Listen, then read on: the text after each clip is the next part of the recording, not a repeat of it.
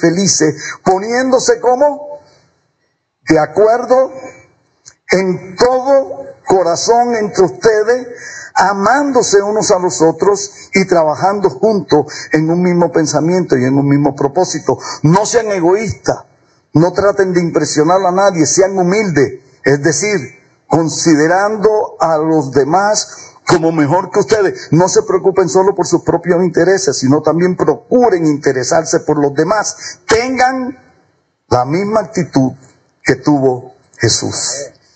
Después de esa declaración del apóstol Pablo, lo que viene es una cátedra de cómo, que, cómo tiene que, cuál es la manifestación y qué dice Jesús, que no escatimó siendo igual a Dios, no se aferró a eso, sino que se entregó completo. Creo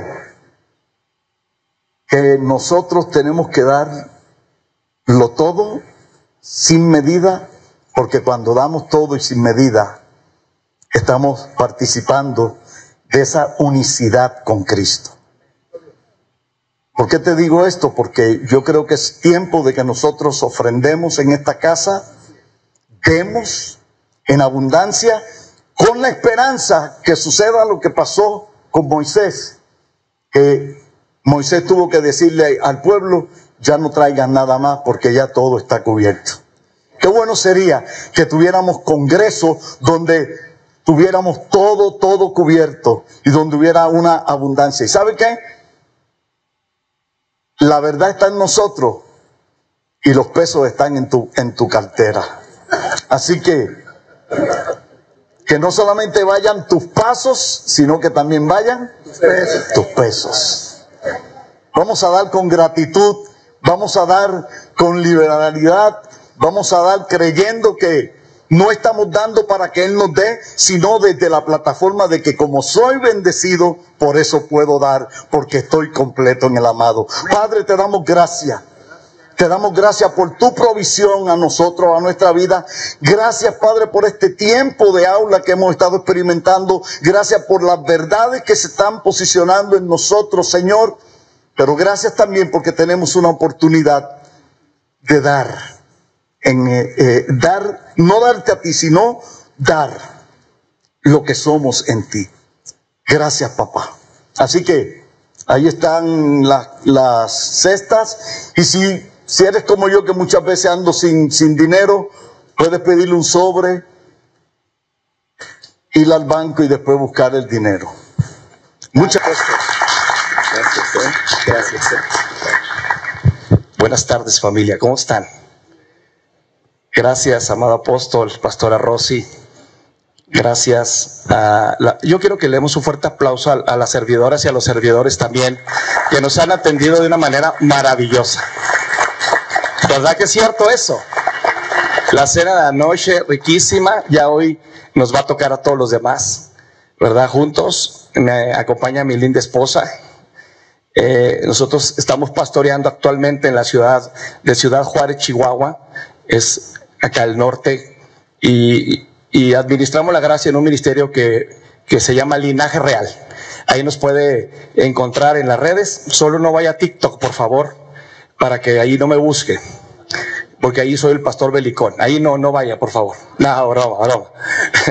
y es un gozo también saludar a Claudia y a, y a Sergio, los pastores de Delicias, y al doctor y a la, a la pastora Rosy. Gracias por la oportunidad que nos dan de estar aquí compartiendo una palabra, sumarme a estas gracias como los que me antecedieron y los que van a venir después de mí, que definitivamente yo creo y estoy más que creer convencido que esto es necesario. Alguien dijo aquí, me es necesario, ¿no?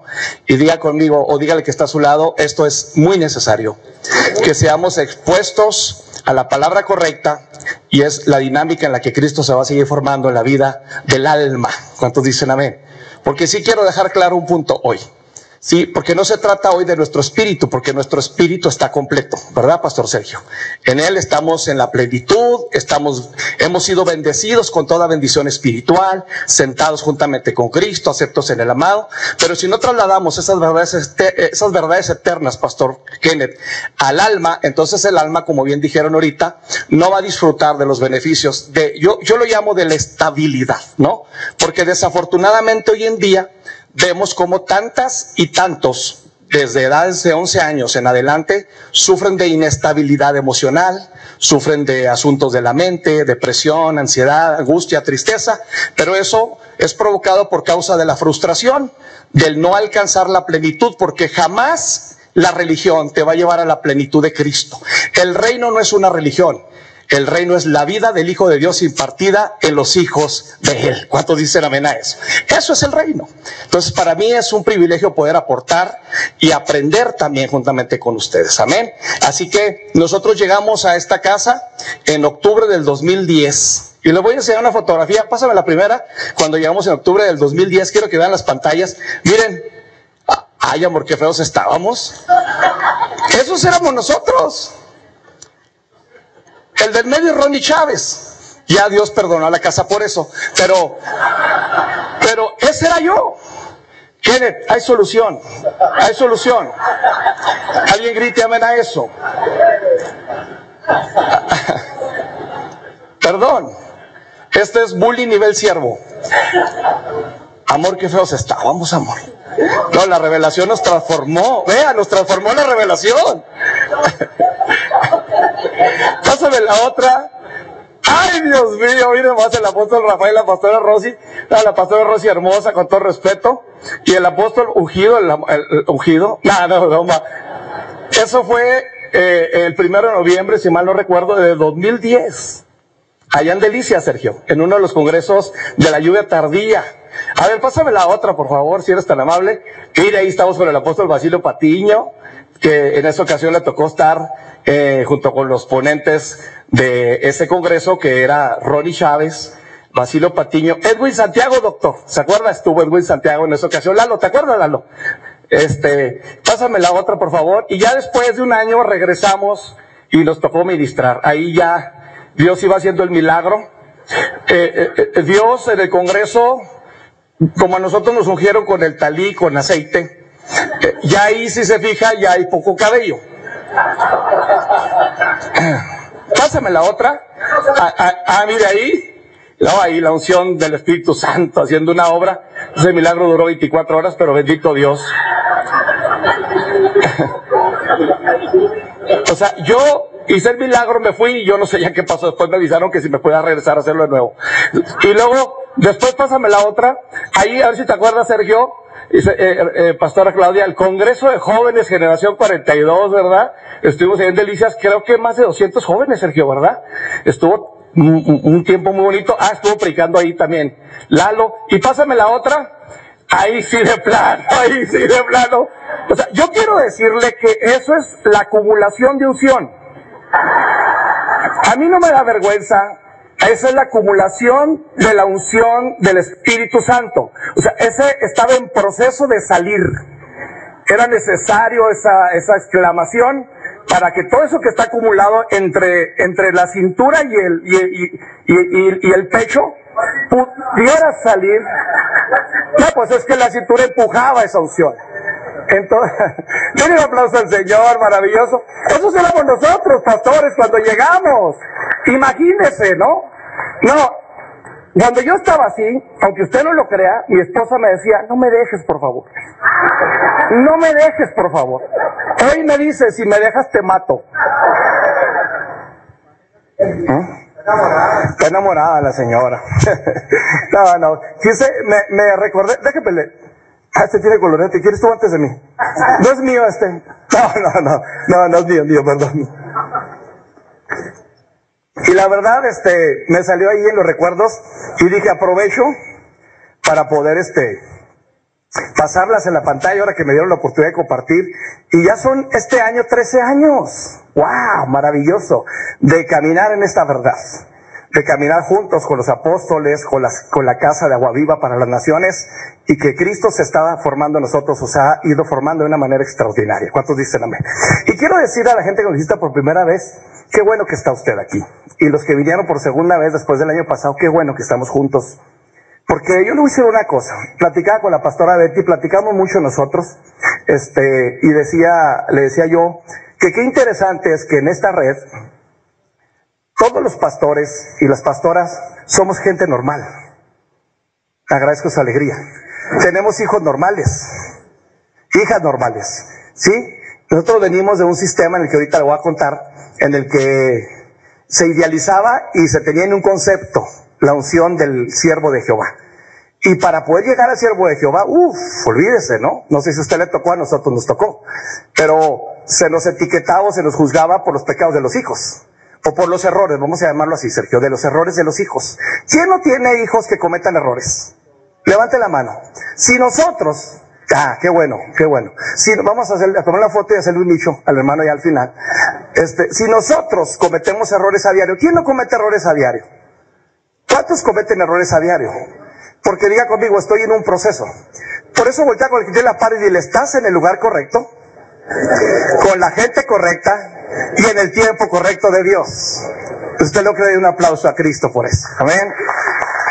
Y mire, Dios no se equivoca, porque hasta parece que nos pusimos de acuerdo, ¿no? Pero la temática de las cartas paulinas precisamente hablan en su gran mayoría de la regeneración del alma.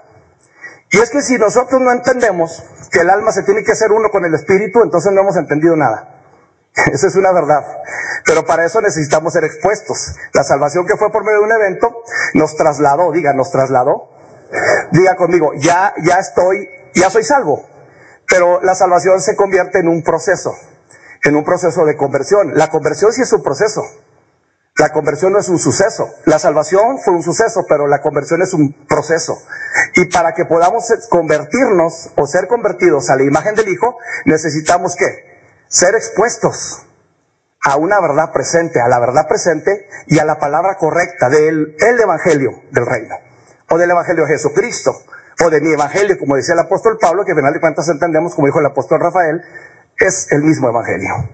Y si nosotros no entendemos que necesitamos llevar nuestra alma rendida a Cristo, para que ésta a su vez sea formada a la imagen del Hijo, y si nosotros seguimos creyendo que todo tiene que ver con lo que está fuera de nosotros, pero no con lo que está dentro de nosotros, seguiremos viviendo en la religión. Seguiremos viviendo en la religión de los intereses personales, seguiremos viviendo en la religión del, egocentrismo, del orgullo. Y perdónenme que sea muy sincero, pero a mí me tocó la parte en la que le doy muchas gracias a Dios porque hoy vamos a hablar como se ha venido hablando específicamente del alma. ¿Está de acuerdo conmigo? Así es que anote, por favor. Yo le titulé al tema de hoy nuestro mayor enemigo. Yo quiero que voltee con la par y le preguntes, ¿quién es tu mayor enemigo? Pregúntale. Y quiero que le contestes ahí, ¿quién es tu mayor enemigo? Hoy vamos a tomar todas las muletas sabidas y por haber que existen y que religión nos improntó, nos puso para justificar nuestra irresponsabilidad. Porque no se trata de lo que está fuera de nosotros, sino se trata de lo que está dentro de nosotros. El reino, yo escuché una vez esto y esto me impactó. El reino, doctor, es gobierno y el gobierno es orden y el orden comienza por mí. Dile que está a tu lado, el reino es gobierno y el reino es orden. Perdón, el reino es gobierno y el gobierno es orden y el orden comienza por mí. ¿Cuántos dicen amén? Y el orden es de manera interna. De tu interior correrán ríos de agua viva. Es un orden, diga conmigo, es un orden. Amado, yo deseo que tú seas prosperado en todas las cosas que hagas, así como prospera tu alma. Ese es el orden. El orden de la prosperidad del alma. Pero el alma no va a prosperar permanentemente si no ha sido, si no traslada las verdades del espíritu o las verdades espirituales o eternas al alma. ¿Podrá prosperar temporalmente, pastor Iniesta? Claro que sí. El alma puede prosperar temporalmente, pero no permanentemente.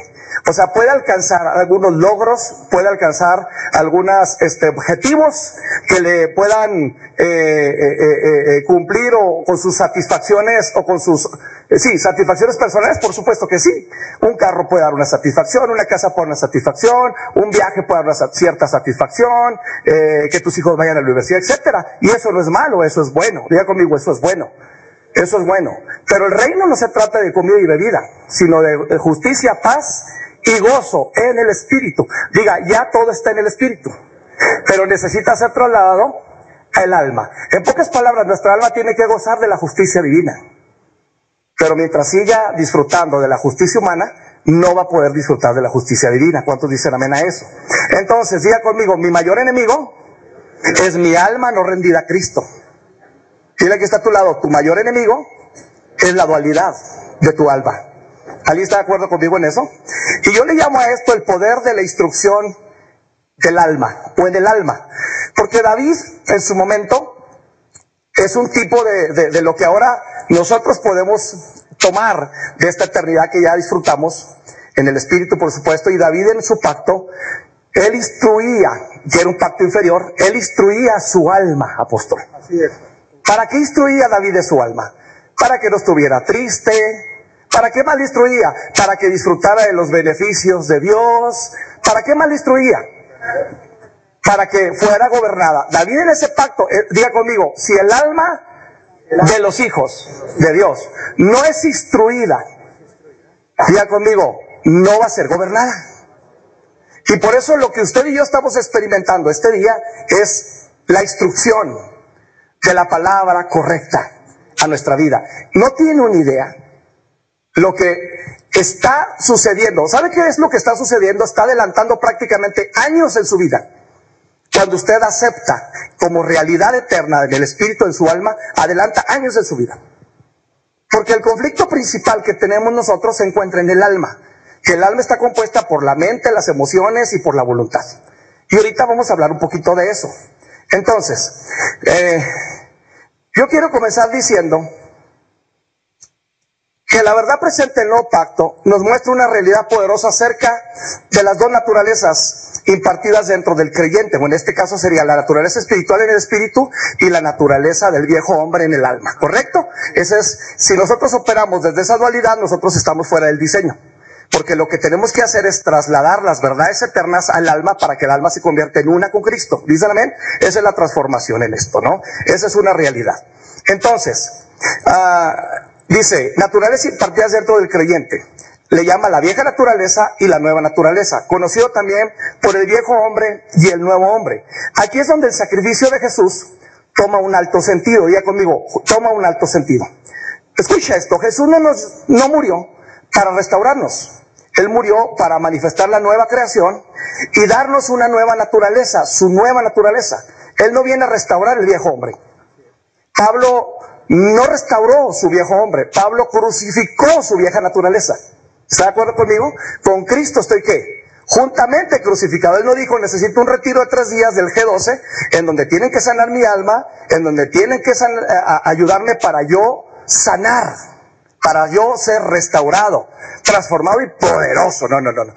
Aquí la dinámica del creyente o del Hijo de Dios, en este caso, no del creyente, aclaro, del Hijo de Dios, es que cada día crucifique su alma. En ese sentido. ¿Ok? Escuche esto. El Jesús de la cruz para atrás no es el mismo que el Jesucristo de la cruz para acá. ¿Cuántos están de acuerdo conmigo en eso? Si, si aprendemos a interpretar correctamente las escrituras desde este contexto, nos será más fácil transicionar a esta plenitud de identidad. Alguien habló aquí de la identidad ayer y esta es una verdad. Si yo no sé quién soy, yo no sabré a dónde iré. Aquí no importa tanto a dónde vas, porque es peligroso si tú no sabes quién eres y si tú estás yendo a algún lado. Aquí el punto es que tú sepas quién eres en Cristo. Grite, en Cristo. Dile que está a tu lado, no toda verdad bíblica es una verdad presente. ¿Cuántos están de acuerdo conmigo en eso? Y quiero leer, por favor, eh, Efesios capítulo 4, versículo 22 al 24. Y yo lo tengo aquí en la Reina Valera. En cuanto a la pasada manera de vivir, despojados del viejo hombre, que está viciado conforme a los deseos engañosos, y renovados en el espíritu de nuestra mente, y vestidos del nuevo hombre, creados según Dios en la justicia y santidad de la verdad. Diga conmigo, justicia, santidad de la verdad. Aquí habla de un proceso. Y mire lo que dice la nueva traducción internacional. No, la nueva traducción viviente. Deshágase de su vieja naturaleza pecaminosa y de su antigua manera de vivir. ¿Que eso está en dónde? En el alma, en la mente. En la mente no rendida a Cristo. ¿Está de acuerdo conmigo? Deshágase de su vieja naturaleza pecaminosa y de su antigua manera de vivir, que está corrompida por la sensualidad y el engaño. En cambio, deje que el Espíritu les renueve los pensamientos y las actitudes de esta versión. Póngase la naturaleza creada para ser a la semejanza de Dios, quien es verdaderamente justo y santo. Diga conmigo, justo y, y santo. Ok, voy a entrar en materia. Ok, ubicarnos donde realmente debemos y estamos es más fácil para el desarrollo de Cristo en nosotros. Dite que está a tu lado, necesitas ubicarte. Vamos, dígaselo por favor. ¿Y dónde te tienes que ubicar? Nosotros tenemos un punto de partida. ¿Cuál es nuestro punto de partida? ¿Es el, el, el, el seminario bíblico? ¿Es nuestra denominación? ¿Es nuestra religión? No, nuestro punto de partida es Cristo. ¿Y cuál es nuestro final? Nuestros logros personales, tener una mega congregación con miles de, de congregantes o de feligreses. ¿Qué es? Cristo. Entonces yo le pregunto a usted, si usted ya está en Cristo, entonces usted en el Espíritu ya llegó a Cristo. Y usted ya está completo en Cristo. Pero ¿dónde es donde nos falta? A nosotros. Entonces el alma tiene que convencerse de que esta es una realidad eterna y que esta es una realidad que ya está en dónde? En el Espíritu. Ese es el trabajo que nosotros como ministros competentes de un nuevo pacto tenemos. Convencer el alma de los que escuchen la palabra correcta para que puedan trasladar, diga conmigo, trasladar las verdades eternas a su alma y puedan disfrutar de los beneficios de la estabilidad de esta vida, del Zoe de Dios, de la vida en plenitud. Diga, de la vida en plenitud. ¿Cuántos dicen amén conmigo a eso, por favor? Entonces, es más fácil para el desarrollo de Cristo nosotros. Sin embargo, mientras sigamos, apóstol, creyendo más en la religión que en Cristo, seguiremos retrasados en el proceso de la regeneración de nuestra alma, de nuestro proceso interno. Entonces, la idea del reino, amados, es que las almas nazcan de nuevo y como bien lo hemos aprendido, del agua y de qué? Del espíritu es por medio de la exposición o por medio de exponernos a una palabra correcta. El sistema religioso hace creer a la gente que con cambiar de hábitos es suficiente, ¿verdad que es cierto? Ok, yo eh, estuve, nosotros estuvimos por, tenemos 25 años, pero estuvimos por 12 años en el sistema religioso. Eh, terminamos en el G12. Cuando nosotros llegamos a Aguaviva para las Naciones en Delicias, eh, en octubre del 2010, nosotros éramos del liderazgo de G12. Nosotros solamente podíamos alcanzar a ver a César Castellanos una vez al año y lo veíamos de lejos. Aunque tuviéramos que pagar dinerales para llegar a donde nos citaban, ¿no? Y nosotros éramos ministros confiables de esta eh, ¿cómo le llamaban? De, esta doctrina o, le llamaban estrategia, de esta estrategia de crecimiento, porque es una estrategia de crecimiento, ¿no? Entonces, cuando nosotros llegamos, imagínense el impacto, el impacto que causó una palabra de reino, una palabra de verdad presente en nuestra alma, porque nuestra alma estaba viciada. Sí, nosotros estudiamos en un instituto interdenominacional, imagínense, es lo peor que le puede pasar a un, a un creyente. En donde el, tema y el debate, pastores, era siempre si en la salvación se perdía, si no se perdía, si la mujer podía usar pantalón en la congregación, si se podía cortar el pelo, ¿verdad? Si se podía pintar, si se podía danzar y cómo se danzaba. Ya tenían su danza evangélica, ¿verdad? Su danza santa, aceptada por el Señor, ¿verdad? Oh, eso ya era perversidad.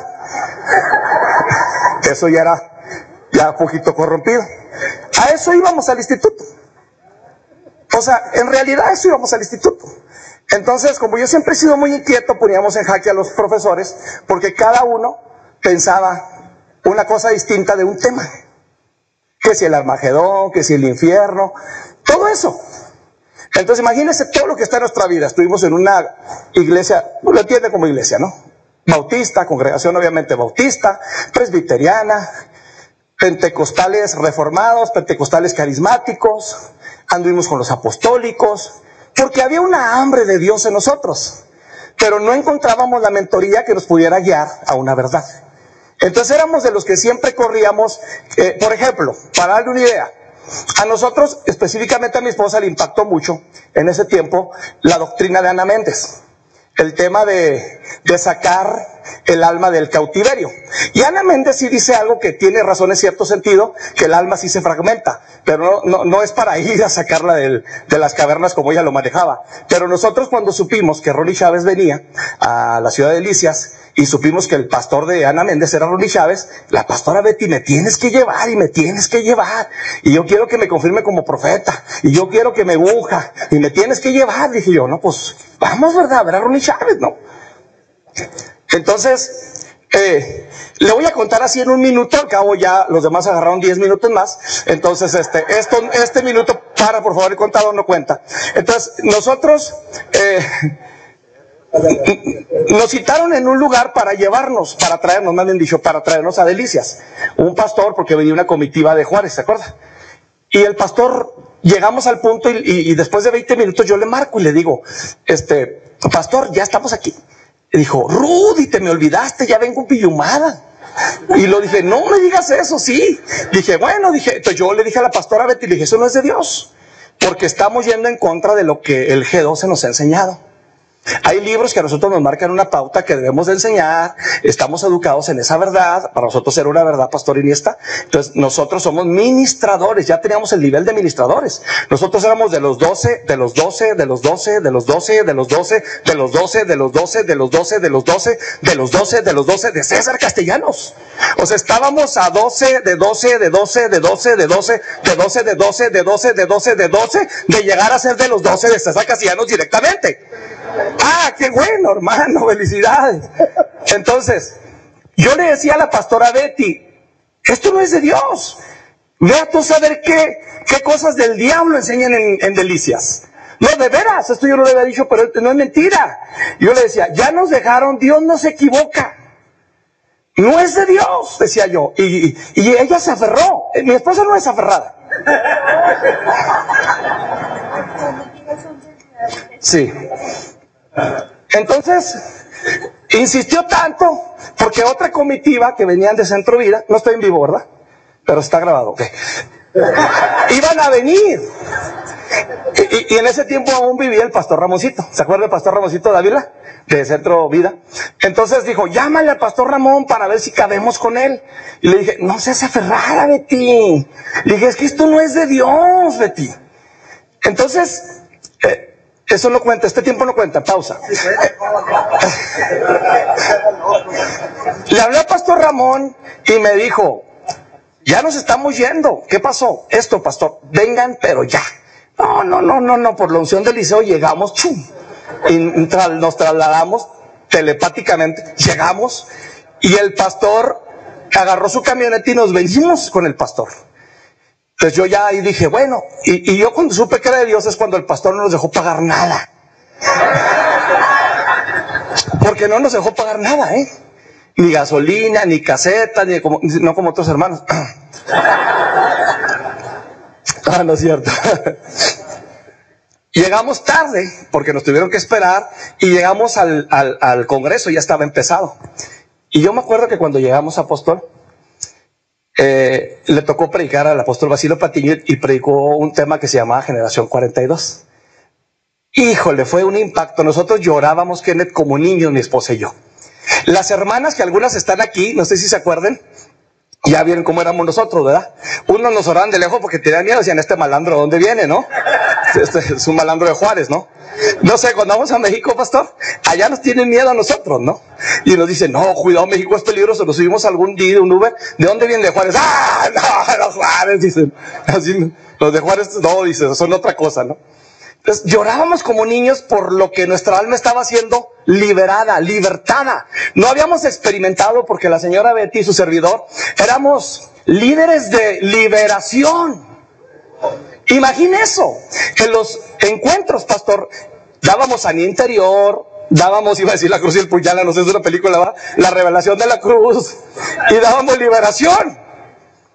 Pero era, era, si no vomitabas y te revolcabas, no contaba.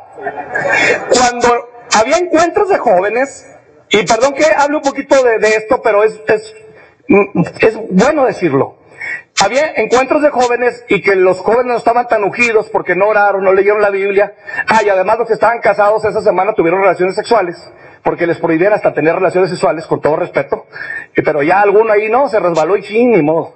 Entonces, no, ya, ya la unción no fluía. Nos hablaban a nosotros, porque los jóvenes no se estaba saliendo el demonio de ellos. Entonces nosotros íbamos directamente al encuentro y comenzábamos a predicar.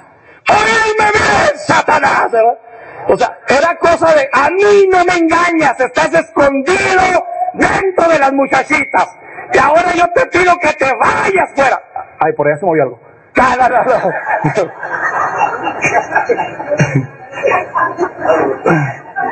Y comenzaba yo, Satanás, manifiéstate. No tiene ni idea usted de lo que ocurría en aquel lugar, pastor. La primera que cayó fue la hija del pastor. Le hacía como víbora, así. Traíamos ese nivel. Imagínate el impacto, Sergio, que nosotros estábamos recibiendo de venir de ese nivel, porque para nosotros decía que era un nivel, y venir a escuchar la revelación de la generación, que nosotros somos la generación del Cristo resucitado, generación 42. Y que ya todo ha sido dado, y que, y que conocerás la verdad y que la verdad te hará libre, y que si el Hijo te libertará, el Hijo te libertará, serás verdaderamente libre. Era una cosa, no tienes una idea, ¿eh? Estábamos llorando como niños, los hermanos nos llevaban pañuelitos, ahorita me traje una majita, me llevaban pañuelitas, ah, cierto, gracias, pañuelitos para secarnos, y yo pienso que las hermanas y los hermanos decían, mira, pobrecitos, vienen peleados, porque la pastora y yo estábamos de lejos, ¿verdad? Vienen peleados, así separaditos. Nunca en nuestra vida, amados, habíamos experimentado una libertad como esa. Nosotros creíamos que ser libres era renunciar voluntariamente al demonio o inclusive involuntariamente, porque te hacía renunciar. Renuncia. ¿Cómo te llamas? Mm, ah. Ahora te ordeno que te salgas. Y los que éramos un poquito más expertos, no me salgo. ¿ah? que te salgas. Que no. ¿ah? Entonces, imagínense esos niveles. Venir esta verdad, pues fue un contraste, ¿no? fue un choque. Y ya conmigo un choque. Por eso yo creo que el sistema religioso hace creer a la gente que con cambiar de hábitos es suficiente. Y por esa razón te exige cambiar de hábitat para que cambies de hábitos. Y te cambia el lenguaje, te cambia la vestimenta, te cambia los amigos, te enseña nuevos hábitos. Ya no tomas, ya no bailas, ya no dices malas palabras. Algunos, claro, ¿verdad? adiestra prácticamente tu viejo hombre, no lo cambia por el nuevo, no te expone a una metamorfos por medio de una metanoia, te hace creer que comportarte bien es suficiente y escucha esto, alguien que no le cambia su naturaleza, no hay garantía porque tarde que temprano volverá a su hábitat y a sus hábitos. Y esa es una verdad. Eso es lo que hace la religión. Y Pedro lo dice, ¿no? Y lo marca. En su caso, ha sucedido lo que acertadamente afirman estos proverbios. El perro vuelve a su vómito y la puerca lavada a revolcarse al lodo. Segunda de Pedro 2.22. Esa es una verdad. La naturaleza, yo le llamo aquí, o, o más bien dicho, la naturaleza del puerquito, ¿cuál es? Empuercarse. ¿Verdad? Empuercarse. Esa es la verdad. O sea, usted puede agarrar una marranita recién nacida, bonita, aunque esté así rosita, aunque huela fellito, pero usted se la puede llevar a su casa, bañarla, comprarle perfumes, domesticarla, plancharle la colita, aunque se le devuelva, no importa, porque pues, ¿verdad? Lavarle sus dientitos, ¿verdad? Ponerle su moñito, ¿ah? Si quiere un pampercito y enseñarla a lo que usted quiera. Mientras esa marranita esté en su casa, con los cuidados, le puede dar si quiere croquetas, jamón, pollo, lo que quiera. Mientras esa marranita esté en su casa, esa marranita va a estar ahí en su casa contenta y tranquila, pero en cuanto se le abra la puerta a la marranita y que usted no se percate de que se abre la puerta, se va a salir por la puerta y ¿qué va a hacer la marranita? O sea, usted sería injusto traerle y golpearla, mendiga marrana sucia. No, usted sería injusto, ¿verdad? Porque esa es su naturaleza. ¿Qué dice la religión? Hay que hacer la Carlitas. ¿Qué dice la religión? Este cayó, se fue al mundo. Es que el mundo nunca salió de su alma. Es que el sistema del mundo, porque el sistema del mundo, el sistema del pecado y el sistema religioso son una realidad en donde? En el alma, que no ha sido rendida a Cristo. Es que el sistema del mundo que nunca la religión puede sacar porque son compatibles, porque hay intereses de por medio. Agradezco su alegría. Dile que está todo lo que parecido con la realidad mera coincidencia. Por eso qué importante aquí es que no adulteremos, como bien dijeron ahorita, que el evangelio puro que es el Evangelio de Cristo.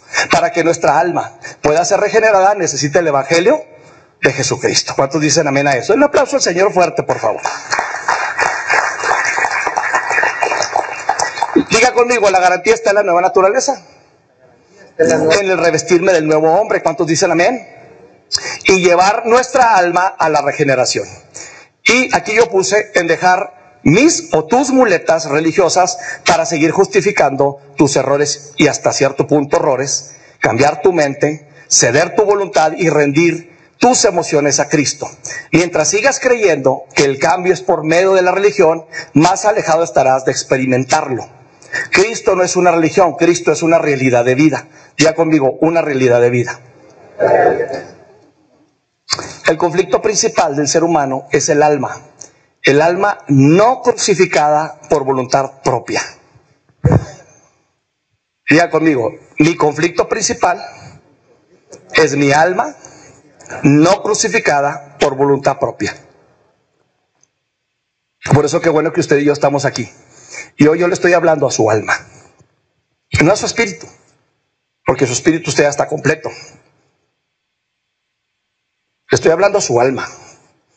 Y si nosotros como ministros no le hablamos al alma de los hijos de Dios para que ésta voluntariamente lleve todas sus pasiones, vaya rendida a Cristo, vamos a seguir teniendo problemas con la gente, porque las personas son peligrosas. Y vaya que se lo contamos, a nosotros no sucedió. Es una verdad. ¿Cuál es la garantía? La garantía es la formación de Cristo. ¿En, ¿en dónde? En el alma, en nosotros. Esa es, diga conmigo, esa es la garantía. Escuche, no hay peor enemigo que tu alma o que tu misma alma no rendida a Cristo. Y no me dejará mentir, pero las peores batallas las hemos vivido al nivel de la voluntad, al nivel de la mente y al nivel de qué? Diga conmigo, de las emociones. Esa es una verdad. Déjeme adelanto un poquito, porque quiero cerrar, me queda todavía bastante tiempo, como 39 minutos. Diga conmigo, no hay mayor enemigo que mi mente no renovada, que mi alma no rendida a Cristo. ¿Cuántos dicen amén? son mis peores batallas. Yo le llamo la voluntad no rendida, la mente no renovada y las emociones no gobernadas por el Espíritu. Y miren lo que dice Romanos capítulo 7, verso del 18 al 21. El apóstol Pablo escribiendo una carta a la iglesia de Roma, a los santos, Romanos capítulo 7, verso 18 al 21. Esta carta fue dirigida a la iglesia de Roma. Esta carta no fue dirigida a inconversos, fue dirigida a conversos, ¿sí? A la iglesia de Roma. Y Pablo dice, yo sé que en mí, es decir, en mi naturaleza pecaminosa, no existe nada bueno. Esto termina con algunos pensamientos que todavía algunos tenemos, creyendo que Dios puede hacer algo todavía en nuestra humanidad. Dice Pablo, no existe nada bueno. Quiero hacer lo que es correcto, pero no puedo. Quiero hacer lo que es bueno, pero no lo hago. No quiero hacer lo que está mal, pero igual lo hago. Ahora sí lo hago. Ahora hago lo, perdón, ahora sí hago lo que quiero hacer. Realmente no soy yo el que hace lo que está mal, sino el pecado que vive en mí. ¿El pecado que vive en quién? En mí. ¿Dónde estaba el pecado en la vida de Pablo? En el alma no rendida no en la vida espiritual, porque la vida espiritual está en Cristo, estaba en su alma. Y a mí me encanta la sinceridad del apóstol Pablo, porque el apóstol Pablo no se pone por encima de nadie. El apóstol Pablo dice, los mismos problemas que tú tienes, las mismas circunstancias que tú enfrentas, los mismos errores que tú cometes, también yo los puedo cometer. ¿Por qué? Porque yo estoy en mi alma, en el proceso de que mi alma sea qué? regenerada o Cristo se ha formado en ella. Y mire qué poderoso está esto. Ahora sí, hago lo que no quiero, realmente no soy yo el que hace lo que está mal, sino el pecado que vive en mí. He descubierto el siguiente principio de vida, que, que cuando quiero hacer lo que es correcto, no puedo evitar hacer lo que está mal. Y no porque Pablo anduviera en pecado, no me malentienda por favor, sino porque Pablo entendía que necesitaba voluntariamente ceder sus intereses. Y eran muchos los intereses de Pablo. ¿Está de acuerdo conmigo en eso? Que él tuvo que renunciar prácticamente. Seguimos leyendo. En mi interior humano me complazco en la ley de Dios. En mi cuerpo, sin embargo, experimento otra ley que lucha con los criterios de mi razón. Es la ley del pecado que está en mí y me tiene encadenado. Verso 24, miserable de mí, ¿quién me librará de este cuerpo de muerte? En estos tres elementos, amada familia, que componen el alma, la mayoría fracasamos en el intento de mejorarnos cada día por una simple razón. Pregúnteme, ¿cuál pastor? No nos vemos crucificados con Cristo. Por eso fracasamos. Y Pablo dice en Gálatas 2.20, con Cristo estoy qué? Juntamente crucificado. Ya no vivo yo, mas vive Cristo en mí. Y lo que ahora vivo en la carne, lo vivo en la fe, no en mi fe, en la fe del Hijo de Dios. Eh, sí, si podemos ahí traducir vida, la vida del Hijo de Dios, el cual me amó y se entregó a sí mismo por mí. ¿Sí? Entonces, ¿cuál es el objetivo que todo hijo de Dios tiene que alcanzar? Diga conmigo, llevar su alma rendida a Cristo, es verse como Pablo se veía. ¿Y cómo se veía Pablo? Crucificado. ¿Y sabe qué es lo más tremendo que existe hoy en día? Pregúnteme qué.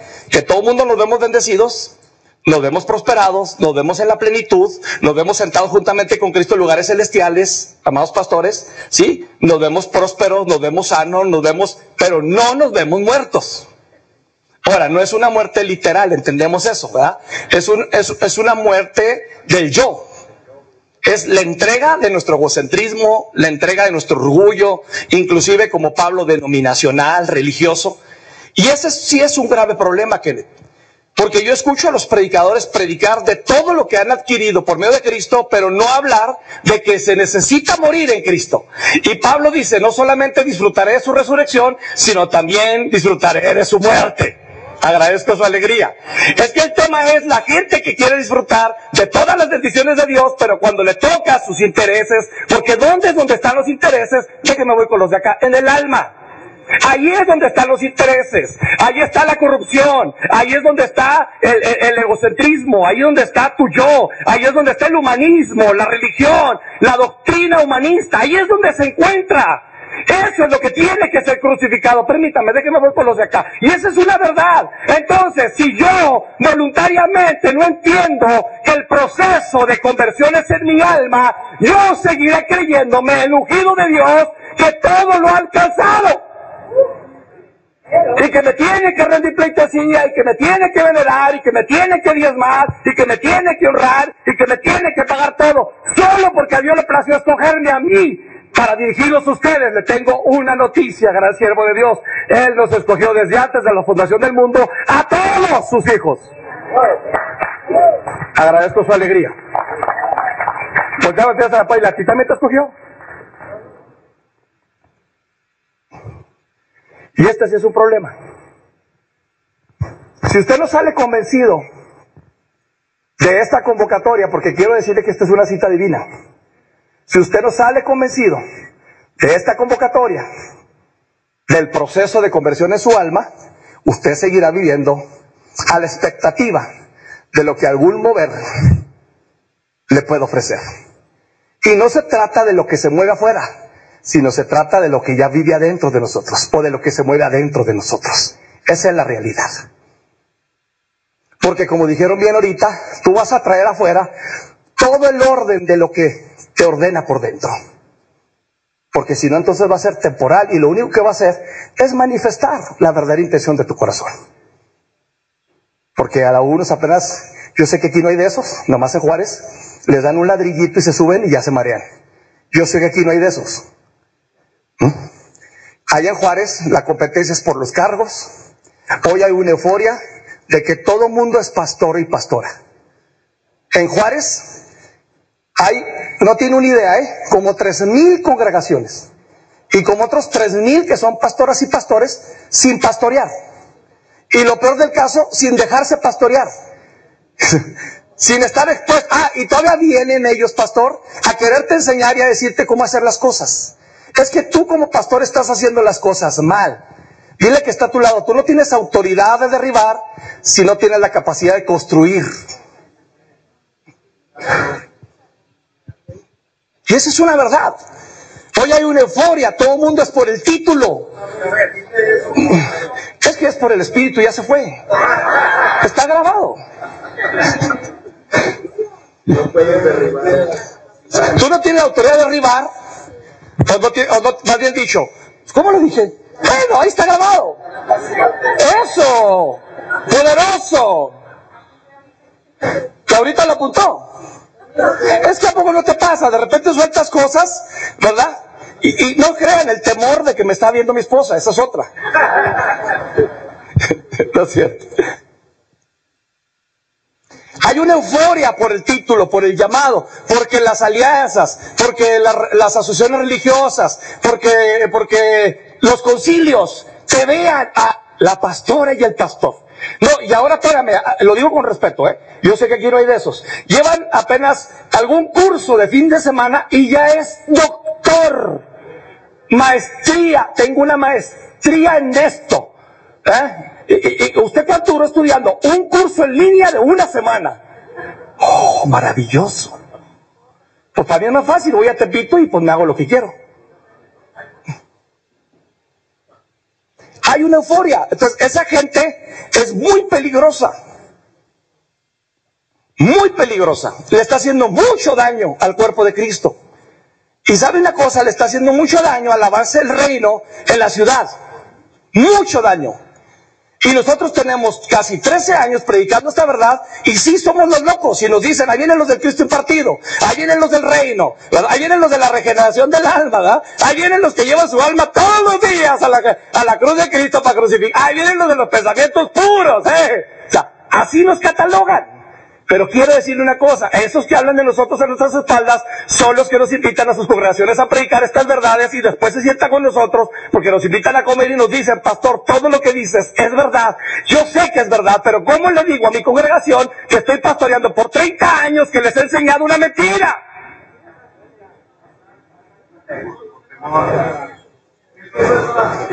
¿Sí o no? ¿Cómo le digo? ¿Cómo le digo? Yo les digo, fácil. Fácil, solo dilo. O si no lo dices, tú, en tu vida experimentaste romper con ese da el ejemplo de cómo tú en tu vida experimentaste romper con ese sistema. Pero si no lo haces es porque no has roto con ese sistema. Y todavía hay intereses de por medio. Relaciones, dinero, viajes, eventos, esto, porque se mueven por la farándula, se mueven por, por la moda, como dijo el apóstol, por los likes, ¿sí o no es cierto? Pues se mueve por eso. ¿Se enoja o qué? No, pues salúdeme. A todo dar, a- Ajá, está bien bonito su rosario. ¿eh? Eh, aleluya. ¿Eh? ¿Sí, o- sí o no es cierto? Ok, según el diccionario La Voluntad, todavía tengo tiempo. Déjeme, se me movió. no le quedan 44, ¿no? Me quedan 44, 25, 26, 27, sí, muy bien. Según el diccionario, Sergio, la voluntad es la capacidad humana para decidir con libertad lo que se desea y lo que no. O lo que se conoce como el libre albedrío al nivel humano. Si usted todavía sigue creyendo que Dios respeta su libre albedrío, usted no ha aprendido absolutamente nada. Si usted todavía sigue predicando que Dios respeta su libre albedrío, usted no ha aprendido absolutamente nada. Y Pablo tumbó ese concepto en la iglesia de Gálatas, sí fue Gálatas, cuando les dijo, con Cristo estoy juntamente crucificado. Ya no vivo yo, mas vive Cristo en mí. No es, mas Cristo vive en mí. No es, mas vive Cristo en mí. La totalidad del gobierno del cielo en mi alma, en mi mente, en mi voluntad y en mis emociones. No hay un libre albedrío en el ámbito de las verdades eternas, pero sí en el ámbito humano. Por eso ahí es donde el alma, que está viciada y es mañosa, se justifica. Dios conoce mi debilidad. Dios respeta si hoy quiero ir a la congregación o no. Ah, hoy está de moda. Porque la pandemia para acá, antes de la pandemia estaban atiburradas las congregaciones, pero la pandemia para acá, ¿qué dicen? Dios sabe, yo estoy recibiendo la palabra. Yo me junto con mi familia en la mañana a recibir la palabra. Si tú no te expones, porque la palabra es vida. Si tú no te expones, tú no estás cediendo. Y te voy a decir una cosa, ¿eh? Si no llevamos nuestra alma rendida a Cristo, vamos a seguir operando desde la humanidad del alma. Esa es una verdad. Y, pero como somos tan astutos, que creemos que podemos engañar a la gente, yo sé que aquí no hay de esos. Pero Dios no puede ser burlado. Agradezco su alegría. Voltea con a la par y dile, esta no es condenación, esta es una realidad. Todo lo que el hombre sembrare, eso cosechará.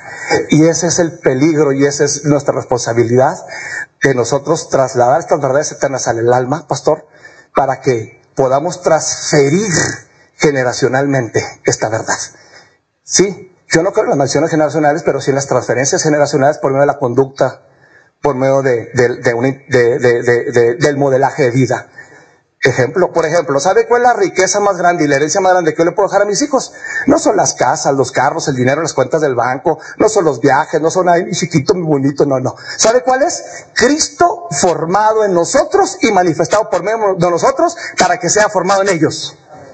La herencia más grande es Cristo formado en el alma de sus hijos y sus generaciones. Esa sí es garantía. Que usted le deje la cuenta del banco, qué bueno, la casa, el avión, el carro, la moto, qué bueno. Pero si Cristo no está formado en su alma, al menos tener el proceso de la formación, todo eso va a ser pasajero. Pasajero. Pero le tengo una noticia que dar esta tarde. ¿Cuántos están listos para una noticia? Ya se me antojaron unos mariscos. Ay, del muchacho alegre. Llama, pastora, para que nos aparte el lugar. ¿Dónde los dejé? Ah, dijo ah, ahí en la religión una, hermana yo estaba predicando, oh, que el Señor, la gloria y el infierno, te vas a ir al infierno. Y a mí se me pasó, y dije, ¿dónde los dejé? Una hermana en el infierno, sáquenos. Así yo ahorita, ¿dónde los dejé? Si no trasladas estas verdades eternas al alma, de nada va a servir. Ah, la buena noticia. La edad. Ah, los mariscos. La mente, según el diccionario, comprende el conjunto de capacidades intelectuales de una persona, como la percepción, el pensamiento, la conciencia y la memoria. Y según la verdad presente, pero en este nuevo pacto que haré con el pueblo de Israel, en este día, dice el Señor, pondré mis leyes en su mente y las escribiré en su corazón. Yo seré su Dios y ellos serán mi pueblo. Primero los Corintios 2.16. Porque ¿quién conoció la mente del Señor? ¿Quién la instruirá? Mas nosotros tenemos la mente de Cristo. Qué importante que donde está la mente, donde están los pensamientos, que es la mente, los llevemos cautivos en obediencia. ¿A quién? A Cristo. Yo le llamo a esto salud mental. ¿Vieran cuánto trabajo tenemos hoy en día con tantos problemas mentales? ¿Cuántos tienen trabajo así, pastor? Híjole, si los que estamos expuestos, pastor Kenneth, a esta verdad, lidiamos, no se lidia con eso en delicias, allá no. Allá no. ¿Sí o no es cierto? Jovencitos de 11 a 14 años, jovencitas que se quieren quitar la vida. Yo lo siento y platico, a ver, dígame, ¿usted tiene algún problema financiero? ¿El banco le quiere meter, le quiere meter una demanda? ¿Le denunciaron por fraude? Este, ¿Tiene algún problema? ¿Paga la luz, el agua, esto? Dígame, ¿qué problema tiene? ¿Tiene algún problema de desamor? Nada, nada, nada. Tiene un conflicto por no ser expuesto o expuesta a una verdad. Y lo peor del caso es que aquí voy a tener que, que- pegarle duro a esto, porque esto lo tengo que hacer. Es que a veces la gente, pastor, de nuestras congregaciones, prefieren llevarse a sus hijos, ¿sí? Llevarse a sus hijos de donde se predica la verdad, por el capricho de ellos, a lugares donde hay reuniones de jóvenes. Ah, déjeme voy para acá. Donde hay actividades para jóvenes, adolescentes, donde, donde hay salones para niños grandes con juegos, donde les pasan películas, donde hay grupos de alabanza para los niños y se llama Linaje Kids. Entonces decimos, es que mis hijos tienen razón, Pastor Sergio, aquí no hay reunión de jóvenes, aquí no hay nada para mis niños chiquitos. Y yo sé que le digo a la hermana, váyase antes de que la mate, porque hay más que eso. Pero lo peor no es que la gente haya problemas mentales. En muchos ministros hay problemas mentales. Ah, sí, claro, claro. Sí, para allá iba, gracias. Es cierto. O sea, ¿por qué vamos a ceder al chantaje? Ese es un problema mental. ¿No es un problema mental ceder al chantaje? Claro. No, no, mi hermano, no se preocupe, vamos a hacer reuniones de jóvenes para que usted no se vaya. Sí, vamos a pintar el salón verde para que usted no se vaya y que su niño le gusta lo verde, verde para la hermana. Aquí lo dijo el apóstol ahorita. No negociaremos esta verdad aunque nos quedemos con dos. Así empezamos nosotros. Yo me paraba en la puerta del linaje real y no había nadie más que mi esposa y su hermano y mis hijos y se bajaba del camión mi suegra. Y al ratito llegaba mi mamá, llegaba mi papá, llegaba mi hermana, ¿eh? y luego llegaba, ¿quién me llegaba? Tu hermano, eh, eh, eh, la cuñada de mi esposa, decía, gloria a Dios. ¿Cuál es el miedo? Si todos tuvimos un inicio glorioso, Jerry. ¿Cuántos dicen amén? Lalo, yo tengo una palabra para ti, de parte mía, no del Señor. Todos tuvimos, pastores, un inicio glorioso. ¿Cuántos dicen amén a eso? Pero ¿por qué negociar esta verdad? Ya voy cerrando, me quedan 52 minutos con 32 segundos. Denle un aplauso a Cristo para saber que está contento. Ya, ya nos vamos a comer. Termino con las emociones. ¿Me deja? Ah, no, ya, ya. Yo, yo me someto a la autoridad eh, para que no le rebajen a la ofrenda. no es cierto, no. No, bro. O sea, quiere decir que ahí la tumbas 10 10 minutos de ofrenda. No, no es cierto. Póngase de pie, porque aquí sí quiero pedir permiso de tres minutos. Tres minutos. Si usted no expone su alma a estas verdades, Cristo no se va a formar en ella. Pero lo más importante es que es voluntariamente, porque aquí no es nada por imposición. Y eso es lo que a mí me encanta de este Señor. ¿Verdad, Sergio? No es nada por imposición. Viera lo que amamos a este apóstol, a este pastor amigo. Nada nos impone, nada nos restringe, porque los que estamos en el reino, los que estamos en una nueva naturaleza, en una nueva dinámica de vida, lo natural es portarse bien, Claro, es natural. es natural. Es ver, Él se goza y se regocija del avance de Cristo en nosotros. Eso es maravilloso. Nosotros veníamos de, de- tener una competencia como usted no tiene una idea. Si la pastora Betty predicaba un sermón tremendo, la pastora se encelaba y la sentaba por tres meses y le apuntaba 10 puntos que estuvieron mal en su mensaje. Y le decían, por estos 10 puntos ya no vas a volver a predicar, aunque toda la gente hubiera dicho, pastora Betty, tremendo, vuelve a predicar. Había una competencia. Por la gracia de Dios fuimos libres de eso. ¿Sabe cuánto amamos esta verdad? Hoy dormimos como niños, hermanos, sin el miedo de encomendar nuestro espíritu al Señor cada noche. Entonces, por si las dudas, si vienes hoy en tus manos, encomiendo mi espíritu. Amén. Perdóname, mi amor, por, por si las dudas. Somos libres, pastor Iniesta, somos libres, pastores. ¿Cuántos hay libres aquí por causa de esta verdad? No tenemos delirio de persecución. ¿Dicen amén? Pero voluntariamente necesitamos llevar nuestra alma cada día rendida a Cristo para que no aborte el propósito, para que no se detenga en este proceso. Y yo quiero que levante sus manos ahí donde está. Y voy a invitar al apóstol que venga aquí, porque yo quiero instruir a su alma. Y le voy a dar una palabra ahí con sus ojos cerrados. Y yo platicaba anoche con unos pastores. Ven, Jorge, por favor. Y ven quienes vengan. Yo instruía, yo platicaba con unos pastores. Yo les decía que nosotros tenemos el poder de la instrucción para instruir nuestra alma. Comiéncele a hablar a su alma. Comience a hablar a su alma, háblele a su voluntad, háblele a sus pensamientos, comience a hablarle a sus emociones para que cedan ante la autoridad de la vida que ya habita en el espíritu. Comience a renunciar, renunciar, perdón, voluntariamente a todo lo que le está estorbando personalmente, que no es el diablo, que no es el mundo, sino es su alma que no está rendida. Y por amor al tiempo no hablamos de eso, pero hoy yo vengo a decirle, por medio de estos ministros competentes de un nuevo pacto, que tenemos que hacer este ejercicio de exponer nuestra alma a las verdades. Vaya a decirle al alma, dígale a su alma, vamos, dígale a su alma, comience a hablarle a su alma, hable a su interior, porque usted es amigo de su alma, usted conoce las necesidades más profundas de su alma, las intenciones más profundas de su corazón, y este es el momento en que tenemos que llevarlos alineados al propósito eterno de Dios. Vamos, vamos, hágalo, hágalo.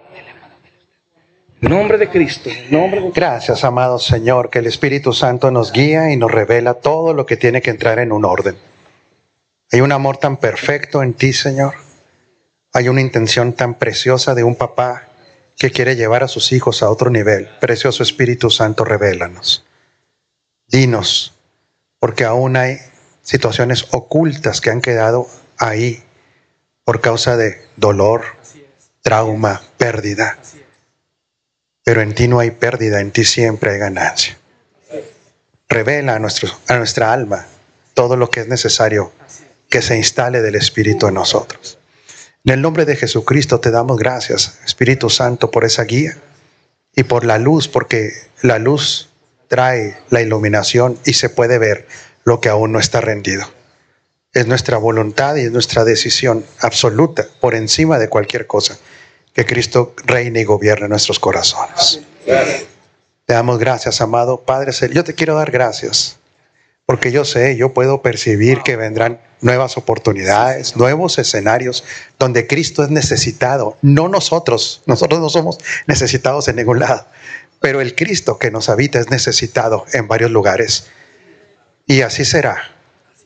Nuevos escenarios, nuevos tiempos, nuevas relaciones, para que Cristo sea llevado por estos cuerpos y estas almas, porque Él es el deseado y el necesitado de las naciones. Gracias porque tú nos sanas desde nuestro interior. Tú nos sanas. En el poderoso nombre de Jesucristo el Señor. Amén. Pastor Rudy, muchas gracias. Pastor, ¿cómo